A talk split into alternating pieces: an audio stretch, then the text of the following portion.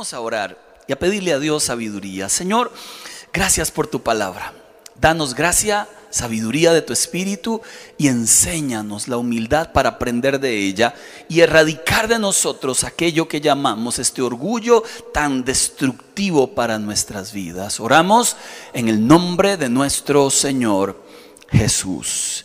La palabra enseña justamente en Mateo capítulo 11 y versículo 29, palabras de Jesús, aprendan de mí que soy manso y humilde de corazón. Y justamente el modelo a seguir es Él.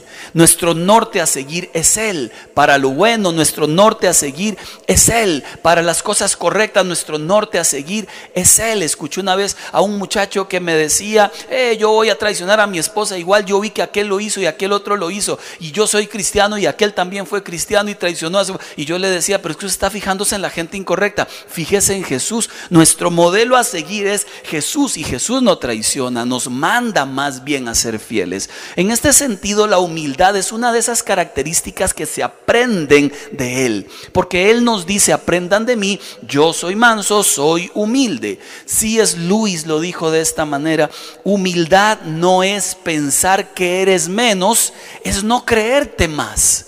Entonces, en este sentido, yo quisiera hablar de la humildad en un mundo dominado por el orgullo, en un mundo donde la gente hoy dice, aquí mando yo, yo decido, la vida se trata de mí, de mis deseos, de mi vida y reclamo derechos y peleo. Pues resulta que una de las enseñanzas más predominantes de Jesús fue justamente lo contrario. Aprendan humildad y aprendan la de Él. Fue su tema incesante. Sabe perfectamente que el principio de toda caída es el orgullo, es la altivez de espíritu. Así cayó el diablo y así mismo caerán todos aquellos que no seamos humildes, todos aquellos que nos dejemos abrazar por el orgullo. Y el orgullo, mire, lamentablemente sigue destruyendo familias, sigue destruyendo hogares, sigue destruyendo trabajos, sigue destruyendo corazones. Por el orgullo se pierden matrimonios, por orgullo se pierden trabajos, por orgullo se pierde la paz, por orgullo la gente se da de trompadas en la calle y salen ese montón de videos hasta de mujeres agarradas del pelo y revolcándose. Por orgullo la gente se pelea después de una final de fútbol y una barra contra otra barra porque defienden el orgullo ahora hasta por orgullo se defiende lo indefendible y le llaman orgullo. Dice la palabra de Dios en Mateo 5, verso 3, dichosos los pobres en espíritu, porque el reino de los cielos les pertenece. Dice Lucas 9:48, el que recibe en mi nombre a este niño, les dijo Jesús, me recibe a mí y el que me recibe a mí, recibe al que me envió el que es más insignificante entre todos ustedes, ese es el más importante. Mire qué interesante, no dice el que es más reconocido y al que más le aplauden, dice al que nadie a veces nota, ese posiblemente sea el más importante porque es humilde. Jesucristo dijo en Juan 7:16, una señal de humildad. Mi enseñanza no es mía, replicó Jesús, es del que me envió. Juan 8:28, por eso Jesús añadió, cuando hayan levantado al Hijo del Hombre, sabrán ustedes que yo soy y que no hago nada por mi propia cuenta, sino que hablo conforme a lo que el Padre me ha enseñado. Mateo 5:5, dichosos los humildes, porque recibirán la tierra como herencia. Lucas 14:11, todo el que a sí mismo se enaltece será humillado, y el que se humilla será enaltecido. Mateo 18, 3 y 4, Jesús dijo, les aseguro que a menos que ustedes cambien y se vuelvan como niños, no entrarán en el reino de los cielos. Por tanto, el que se humilla como este niño será el más grande allá en el reino de los cielos. Y Mateo 20, 26, 27.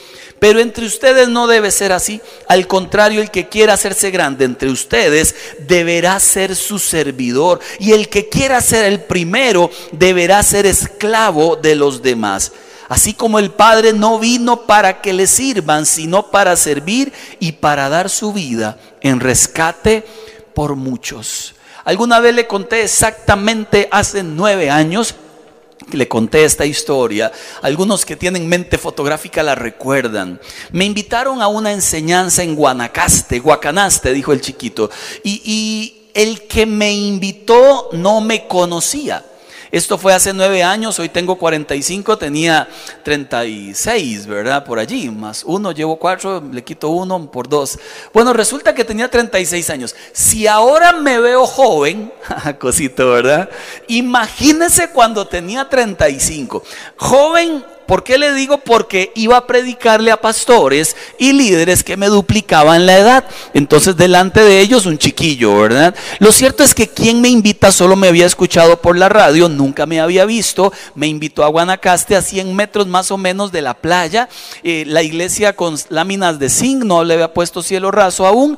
y era un calor de Guanacaste, ¿verdad? Un calor de, de, esos, de esos calorones de calor, en serio, de 40 grados, Cuando yo llego allá, llego temprano como siempre y, y yo llevo las enseñanzas. Hay cuatro enseñanzas, yo voy a dar tres e invité a un amigo pastor para no enseñar yo solo, sino enseñar con él.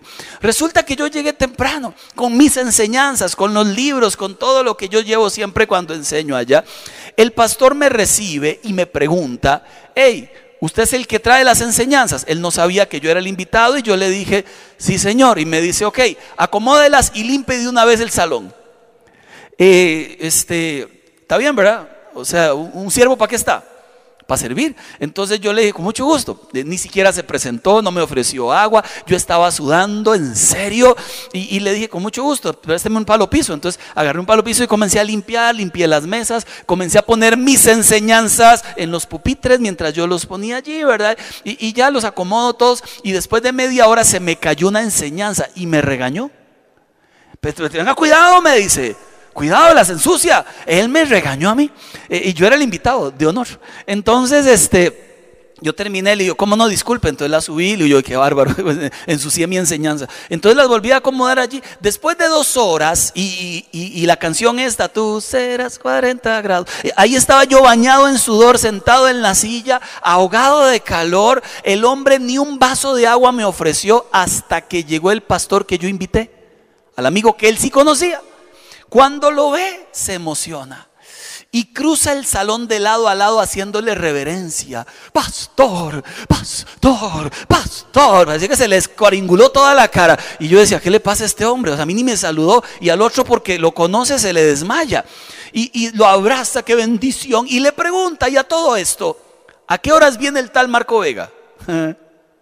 Mi pastor amigo le dice, e-, ese es el que está allá sudando. Ese es el tal Marco Vega.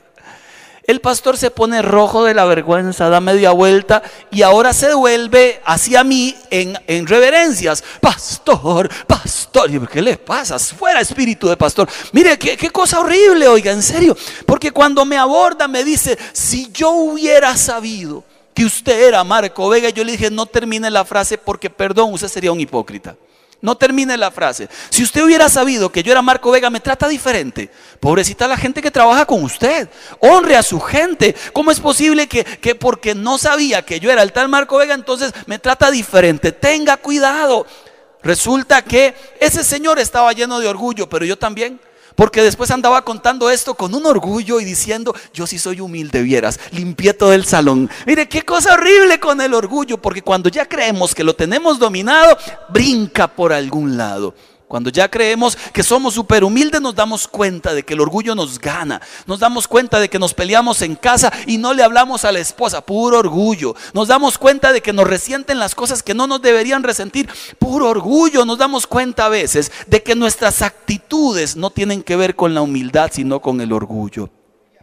Entonces alguien humilde sabe reconocer justamente la gloria de Dios en sus virtudes y sabe reconocer la gloria de Dios en las virtudes de otro. Alguien humilde también sabe reconocer sus defectos. Alguien humilde no depende del elogio de nadie ni busca la afirmación de nadie. Alguien humilde no desea superar a otros con sus historias, chistes o logros, sino permite que otros también comenten sin estarlos atropellando. Usted ha escuchado en una fiesta siempre, voy a decirlo con respeto, pero se le llama el pato de la fiesta. ¿Lo ha escuchado? Es el que quiere llamar la atención, el que siempre tiene el mejor chiste, el que siempre tiene el mejor cuento, el que siempre dice y todo el mundo se calla a escucharlo. Eso es orgullo. La persona necesita que todo el mundo le apruebe y él necesita tomar toda de rehén la reunión para llamar la atención y que todo el mundo diga, wow, usted sí es carga. Mira, al final se trata de orgullo.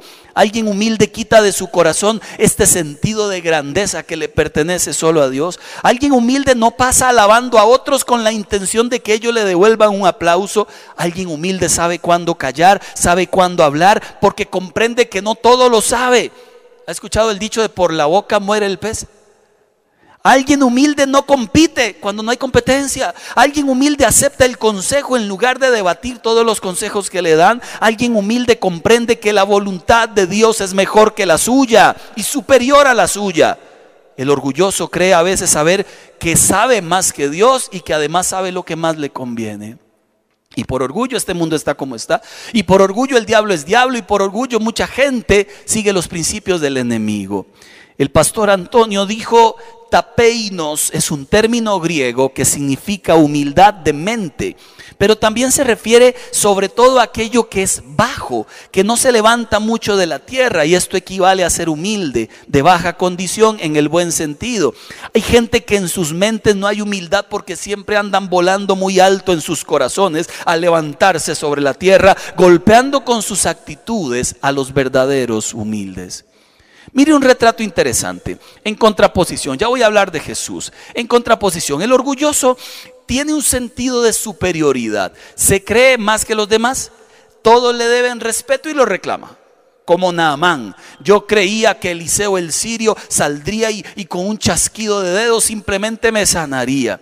El orgulloso cree que sabe más que los demás y siempre debe aportar el último mejor comentario. Yo sé, yo he leído, yo he hecho, yo soy. Vieran cómo me pasa eso a mí. Y ahí usted lo descubre porque tiene tanta grandeza que al final la gente dice, wow, qué súper chiva. El orgulloso cree que lo que hace es mejor que los demás y vive criticando y atacando a todo aquel que no hace las cosas como él las hace. El orgulloso está convencido de que todos necesitan escucharlo y además controlar las vidas de los demás. No reconoce errores generalmente. Y el orgulloso suele siempre estar en contra de la autoridad o la respeta bajo protesta, porque de verdad cree que el único que sabe es él.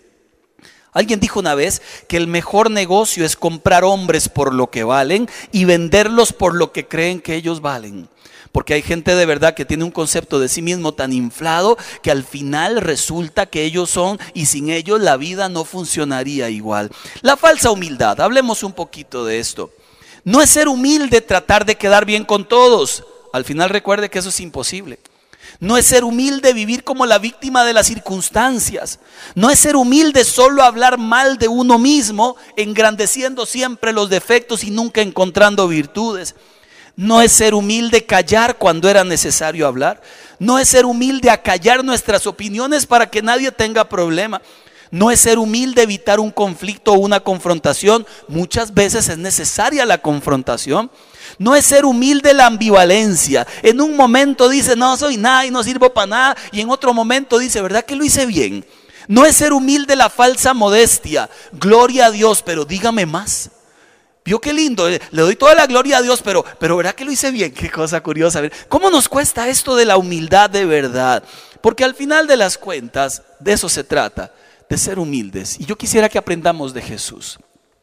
Acompáñeme por favor a Filipenses capítulo 2, versos del 5 al 11. Esto lo convirtieron en canción, creo que fue Jesús Adrián Romero, que esta justamente no la vamos a cantar, pero sí les voy a leer lo que dice Filipenses capítulo 2, versos del, 1, del 5 al 11.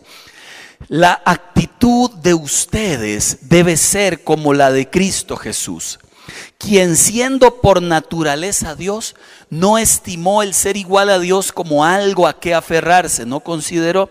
Por el contrario, se rebajó voluntariamente, tomando la naturaleza de siervo y haciéndose semejante a los seres humanos. Y al manifestarse como hombre, se humilló a sí mismo, se hizo obediente hasta la muerte y muerte de cruz.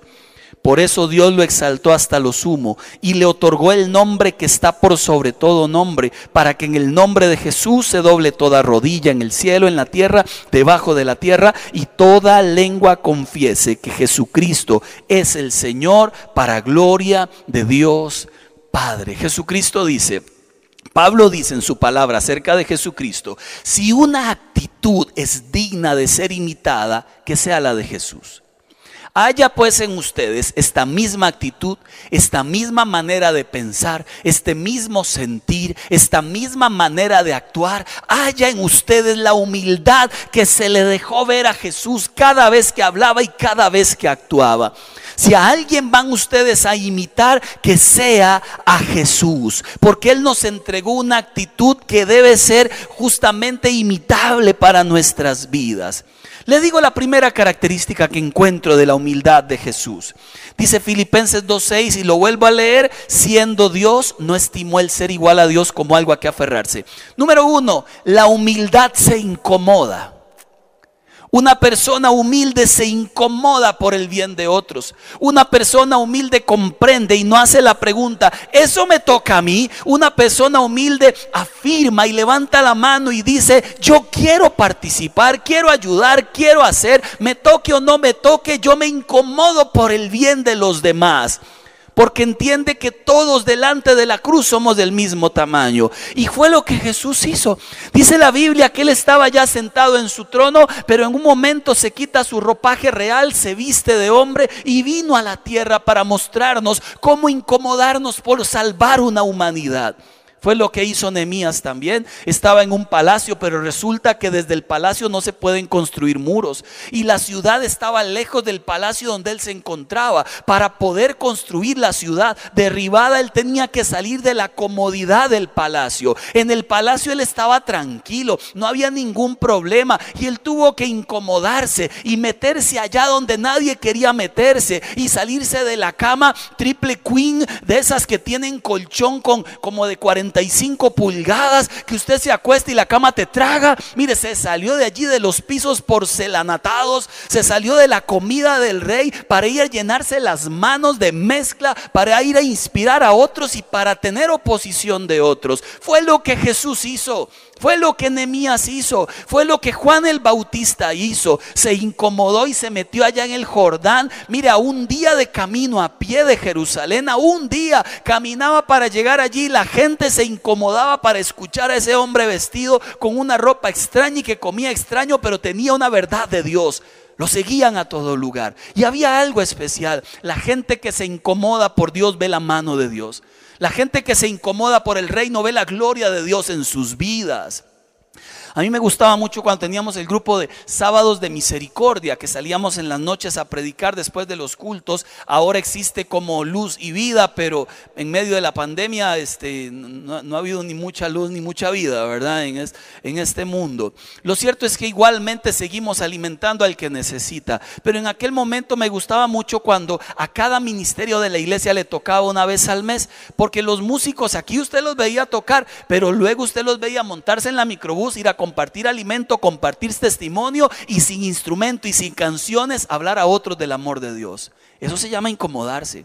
Y justamente la persona humilde comprende que fue llamada a incomodarse por el bien de los demás. Hoy lamentablemente hay una parte del reino de los cielos, hay una parte de creyentes que demandan derechos, títulos, aplausos, reconocimientos, honras, posiciones, pero el verdadero creyente no demanda, suelta estas cosas. El verdadero creyente vino a imitar a Jesús y a Jesús se le imita incomodándose por el bien de otras personas. Como bien lo dijo Max Lucado, la vida no se trata de ti, la vida no se trata de mí, la vida se trata de Él.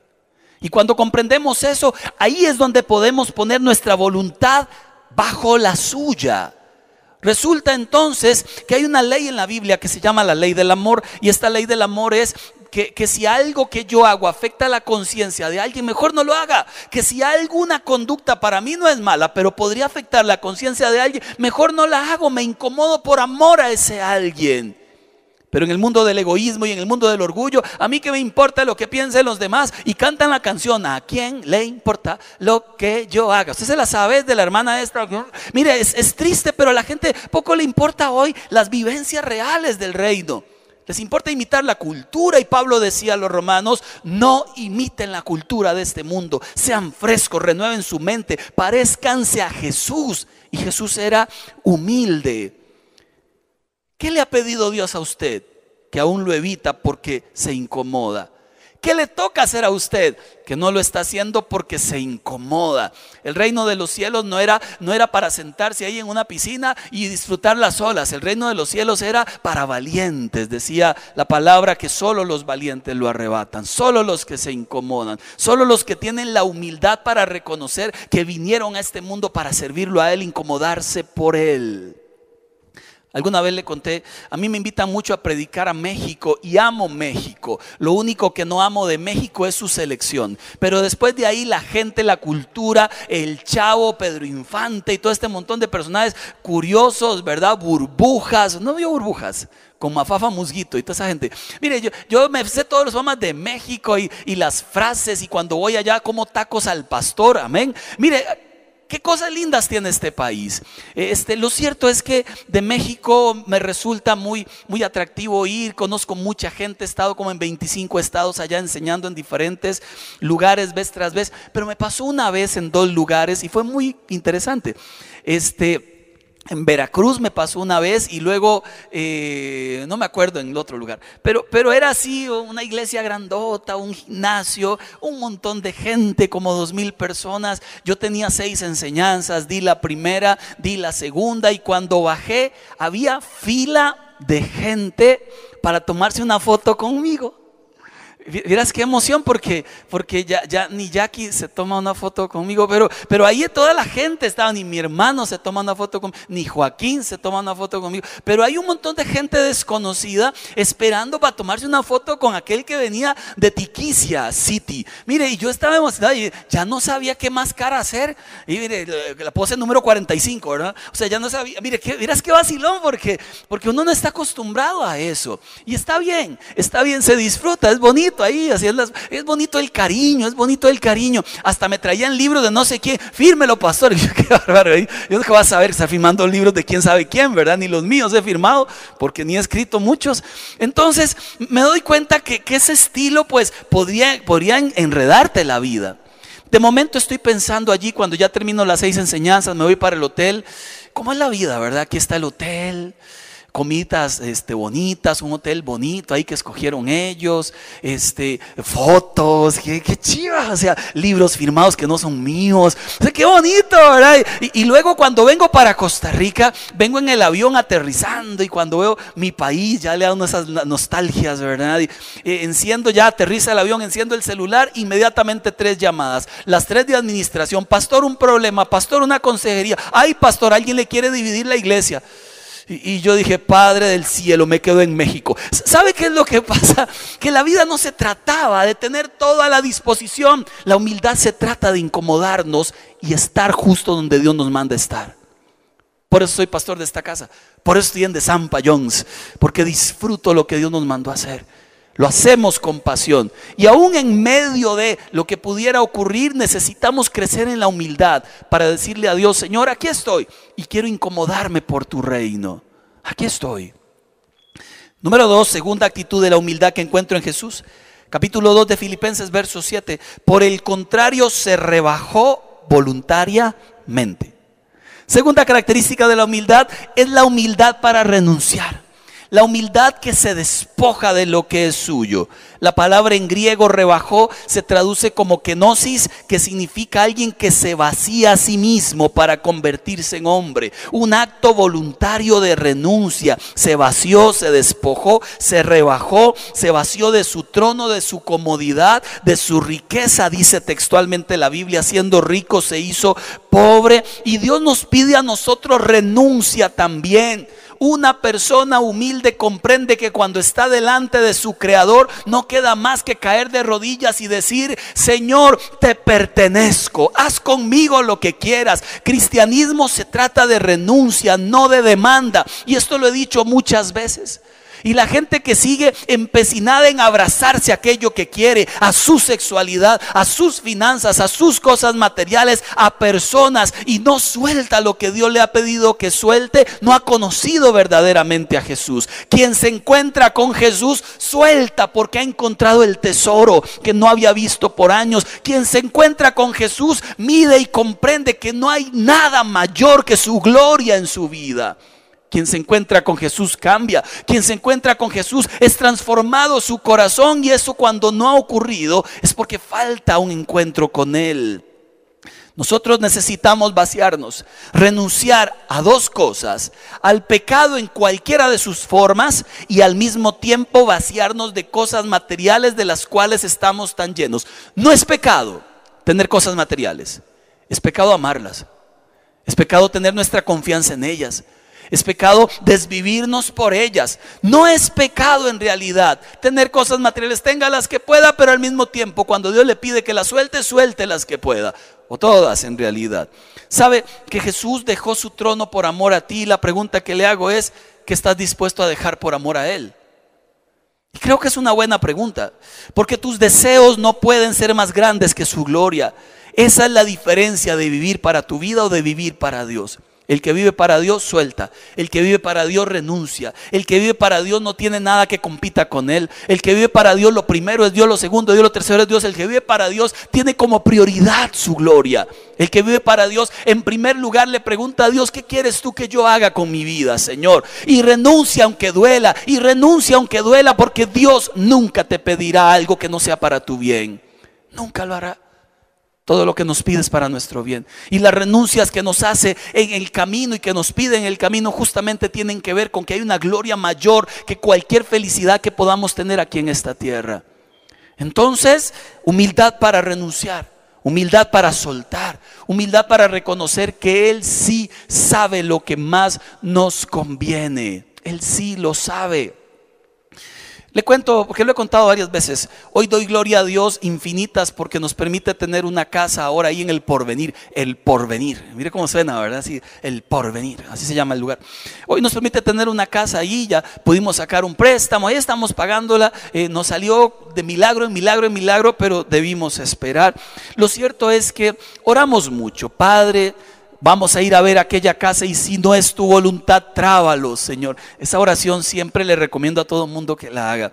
Si eso no es tu voluntad, de alguna forma haznoslo saber. Se lo recomiendo a los noviazgos. Si ella no es tu voluntad, Señor, Padre, que esto se acabe de alguna forma. Si esto no es tu voluntad, si este negocio no es tu voluntad, trábalo. Y que yo no meta cabeza, sino que suelte, porque entiendo que cuando suelto hay algo mejor que viene. Señor. Así oramos. Y por cada casa que íbamos a ver, así orábamos. ¿Y qué cree? Todas se trababan, todas se trababan, pero en lugar de uno alegrarse porque Dios te trabó, más bien uno se enoja. Otra casa más que uno va a ver, se desinfla todo, otro momento más en que uno tiene que esperar. ¿Cómo es posible, Señor? Y ahora esperar más. Padre, y yo pensaba que esa era tres casas, dijimos sí. No, era que podíamos comprar las tres, es que a la primera le dijimos sí y la señora se arrepintió. Al segundo le dijimos sí, el señor, ah, ya la vendí. Al tercero le dijimos sí y, el, y la tierra estaba mal. Al final no era ninguna de ellas. Dios tenía otra en su momento, en su tiempo, pero para poder verla es necesario en principio renunciar a lo que uno piensa que a uno más le conviene. No puede uno ver los milagros del cielo ni la gloria de Dios fijando la mirada en otro lugar. No puede uno estar anclado a algo que lamentablemente no debería estar ahí. Le cuento algo interesantísimo, eh, que lo cuento generalmente en jóvenes y en relaciones de noviazgo, pero creo que aplica en este momento. Eh, cuando yo me convertí al Señor a los 21 años, Él me encontró allí tirado y deshecho en la vida. Eh, por milagro divino me, tengo, me encuentro con su gracia. Yo tenía y venía de una relación de noviazgo enfermiza, muy mala en realidad. Eh, no voy a echarle la culpa a la muchacha, el enfermo era yo. Entonces terminamos, bueno, voy a ser honesto, ella me terminó. Y eso duele más. Y uno no entiende cómo iba a terminar este meneco, arriba el orgullo, ¿verdad? Uno no entiende cómo me va a terminar y cómo, cómo se supone que va a vivir sin mí. O sea, es, muy extraño, ¿no? Es, eso no lo entiendo. Lo cierto es que ella me mandó a volar porque me lo merecía. Entonces yo dije, si usted me termina, me voy. Ah, no, seguro me quedo ahí, ¿verdad? No, me fui. Y le dije, y si me termina, nunca más me volverá a ver. Así era mi orgullo. Y de verdad, nunca más me volvió a ver. Pero en el corazón quedó. Ahí quedó. No se fue. Yo no permití que saliera. Tenía yo 19 años, ella me mandó a volar, comencé a ser loco entonces, que un clavo saca otro clavo y que una docena de clavos saca más clavos y comencé a ser loco en la vida. Le entrego mi corazón a los 21 al Señor, a los 22, 23 no encuentro nada en la iglesia, no había nada. A los 24 me quería cambiar de iglesia porque como en la mía no había nada, seguro en otra vía. Entonces comencé a entender que, que quizás y solo quizás el problema, el problema no eran las muchachas de la iglesia, quizás el problema estaba en mi corazón. Después de 3, 4 años estaba orando. Antes de conocer a Jackie, ya la conocía, era mi amiga, pero, pero, pero no había llegado el amor. Eh, ella sí estaba enamorada. Lo cierto es que yo estaba allí orando en aquel momento, clamando a Dios, Padre, y esta fue mi oración. Esta fue mi oración. Después de seis años, cuatro como creyente y dos de no ver a la muchacha, seis años sin saber de ella, esta fue mi oración. Señor, sigo solo, triste y abandonado. Necesito a alguien para casarme, Señor. ¿Y no será que es aquella que me terminó a los 19? Seis años después la saqué a colación. Y no será, Señor, que, que, tal vez tú toques su alma y ella llegue a esta iglesia, se convierta y entonces me mire y vienen las palomas y vuelan y nos casamos. Y no será, y ahí comencé a llorar. Señor, le decía, yo la quiero a ella. Ella es la que me hace feliz. Nunca habrá nadie como ella, Señor. Help me. Padre, ayúdame. Señor, mira que es ella. Padre. Seis años después, porque no había podido encontrar a alguien que fuera complemento a mi vida, porque mi corazón estaba lleno con otra cosa que no era bendición de Dios. Y yo no entendía que primero tenía que renunciar, que sacar para ver la bendición de Dios, pidiéndole muebles nuevos a Dios, pero tenía a los viejos ahí en la sala. No se puede. Y ese día tuve que llorar. Como decía aquella canción, te lloré todo un río. Ese día tuve que llorar. Ese día tuve que llorar. Y tuve que decir, Señor, la entrego en el altar. Y levanté el cuchillo. No, ya demasiado exagerado, ¿verdad? Ese día tuve que llorar. Tuve que soltar ese sentimiento que me estaba ahogando. Y le decía a Dios, sana mi corazón. Tantas heridas, tanto dolor, tanto enredo en mi alma, Señor. Después de esa sanidad del alma que tuve con el Señor, llegó Jackie me echó el cuento, me pidió matrimonio. Yo le dije, voy a pensarlo, lo, oré y le dije, voy a darle una oportunidad. Mentira, o sea, me enamoré, ahí estaba. No la había podido ver con los ojos que tenía que verla porque estaban ocupados. Ese día fueron liberados, la vi, nos casamos, 20 años de casados. Yo la amo con toda mi alma y además ella es súper feliz que no está aquí, ¿verdad? Dígame, mi amor, ahí en la casa, porfa. Y tenemos nuestras cosas y nos peleamos a veces, sobre todo ella. En todo caso, sobre todo yo, en todo caso, Dios nos pide renuncia. Y cuando hablo de este ejemplo, lo hablo en función de algo que uno a veces ama mucho, a veces es un deseo, a veces es una necesidad que creemos que no podemos vencer, a veces es un pecado, a veces es una adicción, a veces es una conducta horrenda en nuestras vidas que pensamos no podemos dejar. Y la Biblia dice, suelte, renuncie y acepte en su lugar esa gracia infinita de Dios. La palabra enseña que Él se rebajó voluntariamente ¿Usted piensa que era fácil soltar todo lo que tenía ya por venir a vestirse de hombre? Pero lo hizo porque te ama. Lo hizo porque me ama. Y al mismo tiempo nos pide a nosotros que dejamos por amor a Él y porque nos conviene. Nos conviene. Número tres. Tercera característica que encuentro de la humildad, Filipenses 2.7 en su parte B, tomando la naturaleza de siervo y haciéndose semejante a los seres humanos. Número tres, la gente humilde sirve sin pretextos y sin excusas. Número uno, la gente humilde se incomoda por el bien de otros. Número dos, la gente humilde renuncia a lo que debe renunciar porque entiende que su plan es mejor. Número tres, la gente humilde sirve sin pretextos y sin excusas. San Juan capítulo 15, verso 16 lo dice así no me escogieron ustedes a mí, sino que yo los escogí a ustedes y los comisioné para que vayan y den fruto y su fruto permanezca. Me gusta mucho Primera de Corintios 9, 19, como lo plantea Pablo, siendo libre de todos, me he hecho siervo de todos para ganar aún al mayor número. Todavía más me gusta como lo hace Jesús en San Juan 13, porque estaba con los discípulos y les dio la mayor lección de humildad. Tomó una, una batea con agua y en aquel tiempo esto era muy significativo, porque quien lavaba pies no era cualquiera, no era el rey del universo, quien lavaba pies era el peor de los esclavos, era aquella persona que estaba sin hacer nada o un esclavo de alguien, lo tomaban y le decían, lave los pies de mis invitados. Y la gente llegaba a las chozas, a las casas con sus sandalias, con sus dedos llenos de todo tipo de cosas y ahí estaba el otro arrancando cosas, lavando pies. Jesús se reúne con los discípulos y hace algo impensable. En lugar de decirle a Judas, yo le hubiera dicho a Judas, Judas a lavar pies. Qué rico, ya se lo merece, de por sí es Judas. Yo le hubiera dicho a Pedro porque de por sí me va a traicionar. Yo le hubiera dicho a cualquiera de los otros once porque solo uno se quedó a la cruz que fue Juan. Yo hubiera hecho algo así como para desquitarme, ¿verdad? Porque uno está muy orgulloso.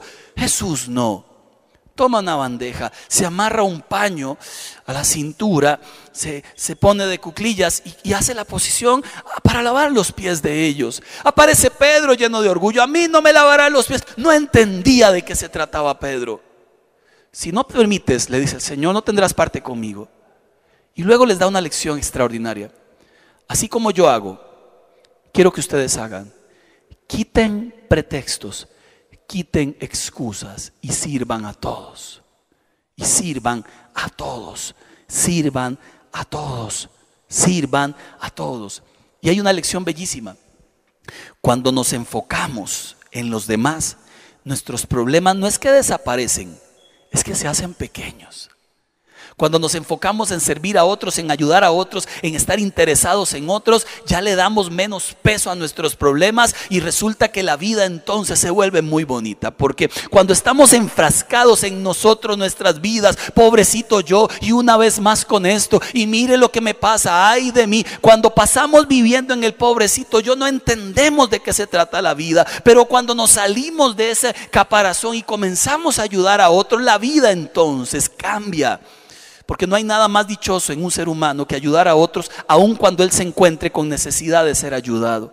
No hay nada más maravilloso que cuando usted abraza y era cuando usted ocupaba que le abrazaran. No hay nada más lindo cuando usted da y era cuando usted ocupaba que le dieran. No hay nada más lindo de verdad que cuando usted ora por otros y era cuando usted ocupaba que oraran por usted. Eso es una gracia extraordinaria que viene de Dios. Alguna vez le conté que cuando me quedé sin trabajo, porque resulta que allá aquí a mí nos ha pasado de todo. Nos hemos quedado sin trabajo también, como muchos de ustedes les ha ocurrido. Nos han traicionado amigos cercanos, como a muchos de ustedes les ha ocurrido. Eh, nos han dividido la iglesia, como a algunas iglesias les ha ocurrido. Eh, nos han querido mucho, como a muchos de ustedes les ha ocurrido. Nos ha pasado de todo. Perdimos un bebé, como algunos de ustedes han perdido alguna vez algún bebé. Mire, de todo nos ha pasado en la vida. y en lugar de pasar por la vida refunfuñando y diciendo qué injusticia, hemos decidido en medio de cualquier situación servir a Dios, servir a Dios, ese es el camino. Y cuando comenzamos a servir descubrimos historias extraordinarias. Y descubrimos que lo que podíamos hacer por otros es lindo, que con la mano de Dios podemos construir bellas historias en otras personas. ¿Sabe? Le conté que cuando nos quedamos sin trabajo hace unos años atrás, una, una muchacha me llama a la casa. Yo era en la otra iglesia pastor, luego dejé de un día para otro, ya no, no, no, no hacía nada, no, no estaba, era administrador, pastor, líder de alabanza, líder de jóvenes, eh, además cocinaba un pan que hacíamos en el horno allá. Mire, de todo hacía, de todo. Y, y en esa oportunidad me quedé sin trabajo. El hombre me dijo, hasta luego, pura vida, Dios te bendiga, y me quedé sin trabajo. Ya aquí yo a llorar, a desanimarnos, a echarnos a morir en la casa, pero decíamos igualmente, me invitan, sigo predicando. Mi misión va a seguir cumpliéndose porque es el llamado que tenemos. Y en esa oportunidad nunca olvido que me llamó una muchacha. Yo estaba en el baño llorando. llorando. Señor, ay de mí, pobrecillo yo. Y, me llamó esta muchacha y me dijo, Jackie, mi amor, alguien lo llama. Entonces me dijo, pastor.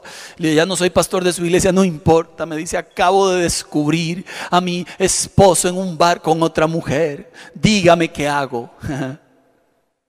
¿Qué le dices? Yo estoy deseando que alguien me dé un consejo. Yo estoy deseando que alguien me abrace. Yo estoy deseando que alguien me diga que por qué me despidieron. Yo estoy deseando que Dios me dé alguna respuesta y la respuesta que me manda es ayude a otro. Y en ese momento comprendo que hay una misión de Dios, que mientras yo la cumpla algo va a ocurrir milagrosamente. Mientras yo la cumpla, el Señor se va a glorificar. Entonces le dije, mire, y, primero oremos lo que necesitaba que hicieran por mí. Y oré por ella, como si fuera yo. Y luego le dije, usted creo que lo que tiene que hacer es el consejo que ocupaba quizás que me dieran a mí. Y después le dije, tome actitud, tome valor, empodérese, quizás lo que yo necesitaba que alguien me dijera. Después de que terminé, ella me dijo, pastor, gracias. Ahora Dios, qué sé yo, cortó, se fue y me dice, Jackie, ¿quién era? Y yo le dije, creo que un ángel que me despertó por dentro. Creo que un ángel que Dios mandó para recordarme que yo no estoy derrotado ni vencido teniendo al Dios de los cielos de mi lado. Creo que era un ángel, le digo, porque ha despertado en mí aquello que yo soy. Yo no debo guiarme por las circunstancias, aunque a veces se vean feas. Debo guiarme por la fe de creer que Dios está por encima de las circunstancias y entonces quito pretextos y quito excusas y sirvo a otras personas. Principio de humildad. Termino dos más. Filipenses capítulo 2, verso 8, y al manifestarse como hombre se humilló. Número 4 es esta humildad para depender del Padre. San Juan capítulo 15, verso 4. Permanezcan en mí y yo permaneceré en ustedes. Así como ninguna rama puede dar fruto por sí misma, sino que tiene que permanecer en la vid, así tampoco ustedes pueden dar fruto si no permanecen en en mí. Es una total y absoluta dependencia de Dios. Eso hace la humildad.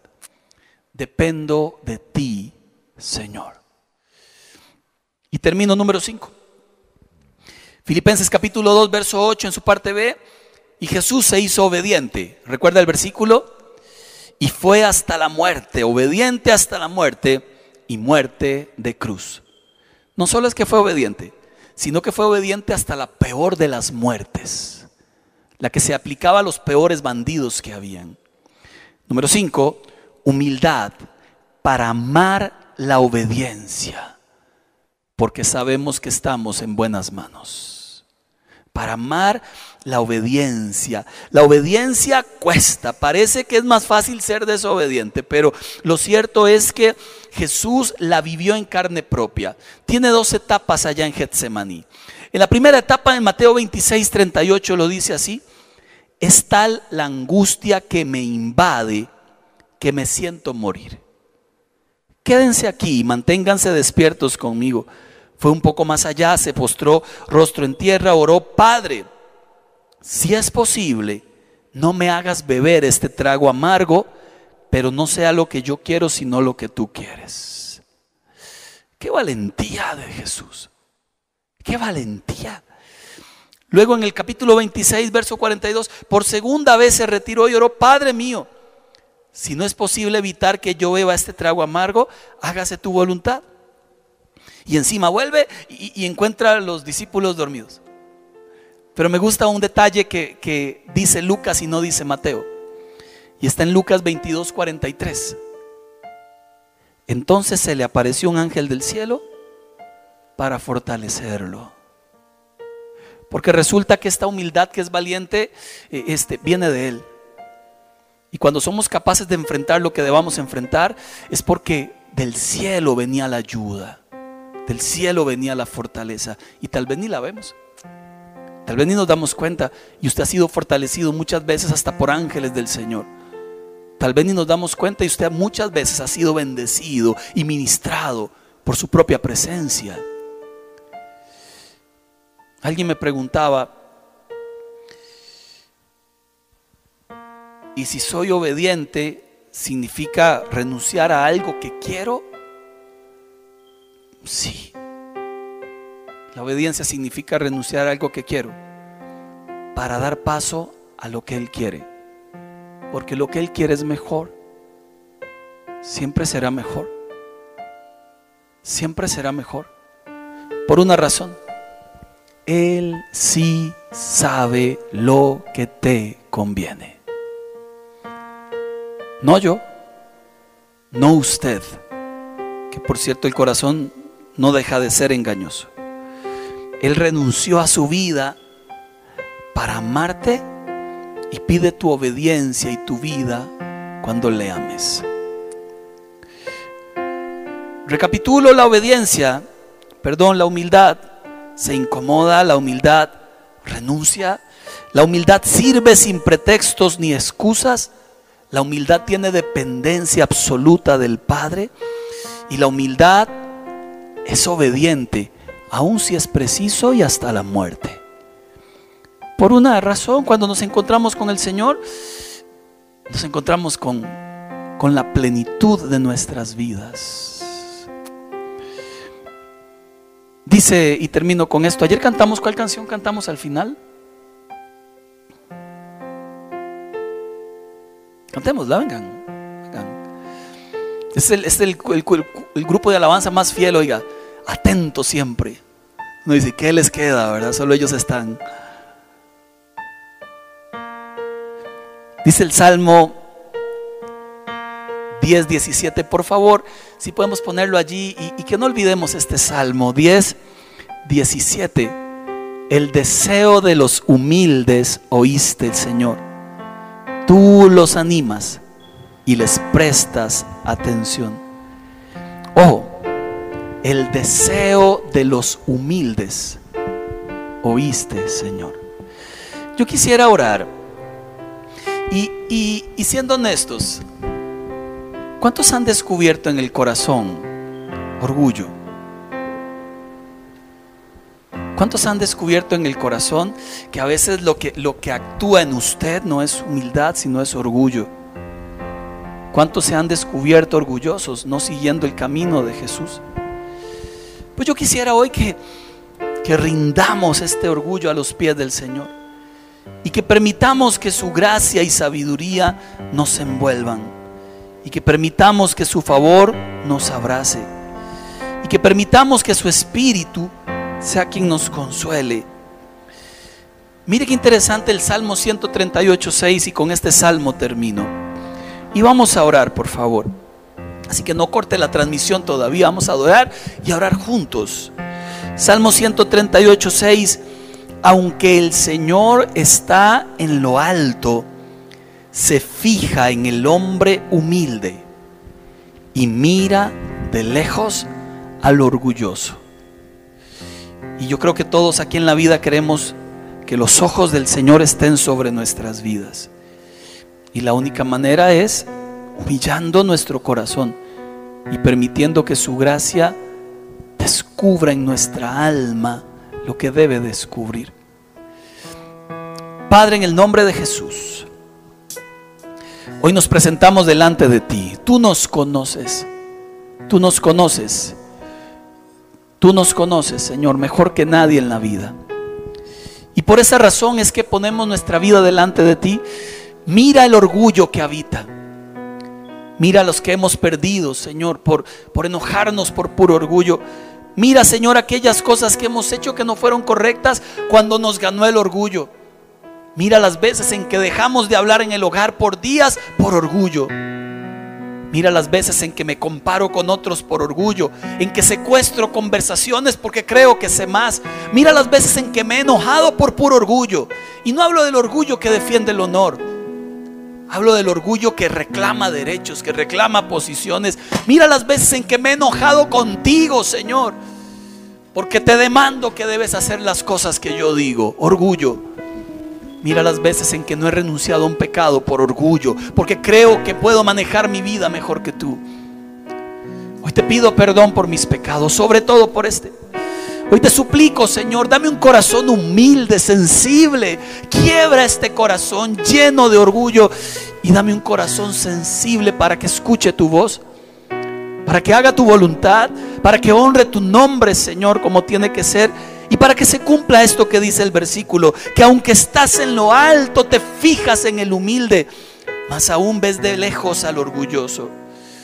Quiebra el orgullo de nuestro corazón y danos corazones humildes, Señor. En el nombre de Jesús. Aunque yo esté en el valle de la muerte y dolor, tu amor me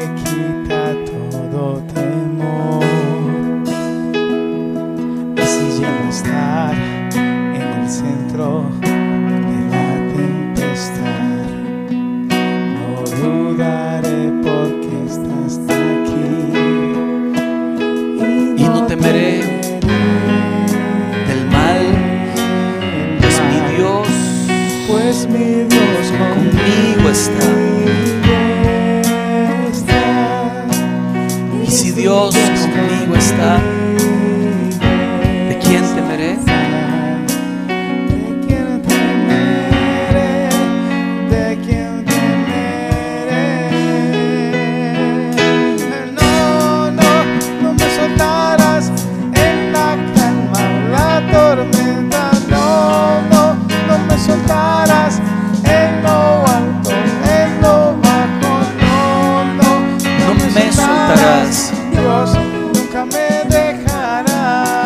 quisiera que algo en casa.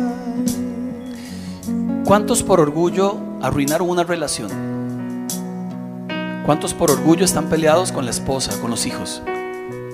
¿Cuántos por orgullo dijeron, ya ni le hablo ni lo intento porque no hace el consejo que le doy? Como si nuestro consejo fuera... ¿Cuántos por orgullo hasta hoy, hasta hoy, se mantienen en una posición en que no suelto esto porque es mío? Quisiera que levantes tus manos ahí en casa y le digas a Dios, Señor, quiebra mi corazón. Porque a veces incluso pienso que soy muy humilde, solo para darme cuenta, Señor, que el orgullo me está invadiendo. Quiebra todo aquello que estorba en mi alma. Sé como dice la canción que no me soltarás en ningún momento. Sé como dice la canción, Dios mío, que tú me sostendrás, pero no quiero vivir con orgullo en mi corazón. Quiero despojarme de aquello que tenía que haberme despojado y hoy en tu nombre suelto. Y no solo eso, sino que además quiero enmendar mis errores. Quiero enmendar a la gente a la que le he hecho daño. Quiero llamar a aquellos y pedir perdón porque ese es un concepto de humildad. Quiero llamar a aquellos a los que lastimé y suplicar perdón. Primero a ti, luego a la gente, Señor. Quiero hacer lo que es correcto. Quiero llamar a la gente a la que lastimé, Señor. Y vencer el orgullo. Porque ¿sabe cómo se vence el orgullo? Con acciones puntuales. El orgullo se vence con acciones puntuales. Quiero seguir siendo, Señor, una persona que se parezca a ti, Jesús. Y que no me gane el orgullo, que no me venza el orgullo. Quiero escuchar más y callar más. Y quiero comprender, Señor, que sí, mi orgullo ha maltratado gente. Y no se resuelve solamente con pedir perdón a ti, se resuelve cuando voy enmiendo con la gente. Cuando voy abrazo, pido perdón, cuando hago una llamada otra vez. Cuando dejo de ser sarcástico con la gente porque siento que todo lo sé. Cuando dejo de aplastar el trabajo que hacen otros porque no lo hacen como yo. Hoy en el nombre de Jesús te suplico, enséñame a cuidar mis palabras, enséñame aún a cuidar mi mirada para que miren no con altivez, sino con humildad. Enséñame a creer en la gente y amar como tú amas, Jesús. Enséñame a no despreciar a nadie, Señor, sino por el contrario, a mostrar tu gracia, tu luz, tu misericordia. Vence en mí el orgullo, Señor. Porque tú no me soltarás, le decimos al Señor. Puedo ver la luz que se acerca al que busca de ti. Gloriosa luz cual otra no hay. Y terminarán los problemas mientras llega el fin.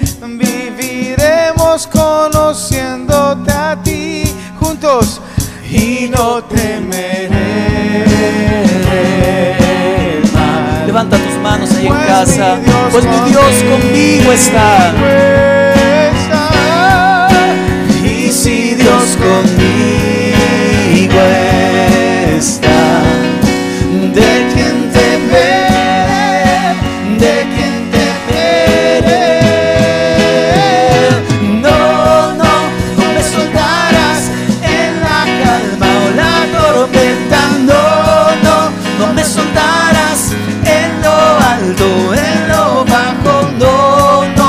me soltarás, Dios, tú nunca me dejarás.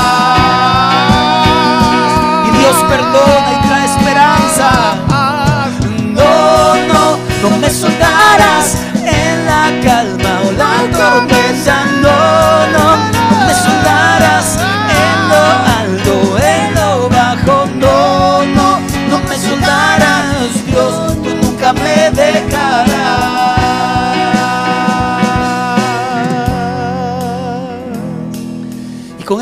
Señor, de que no me soltarás, muy a pesar de mis errores y muy a pesar del orgullo con el que he vivido, no me soltarás porque me das la oportunidad de hacerlo bien ahora.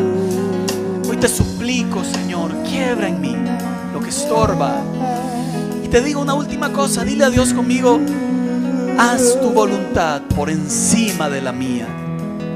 Haz tu voluntad aunque yo llore. Haz tu voluntad aunque duela. Haz tu voluntad aunque sufra en el camino porque sé que el final será mejor. Porque sé que el final será bueno. Así como lo hiciste con José. Y lo decíamos ayer. Así como lo hiciste con Jesús que le entregaste el todo poder y gloria y majestad. Así cuando Dios te pida algo, suéltalo porque la gloria que viene será mayor de lo que jamás has experimentado. Nuestro corazón es para ti, Señor. En el nombre de Cristo Jesús. Amén. Amén. Que la paz y la gracia del Señor esté con todos vosotros. Un gran abrazo y Dios les bendiga.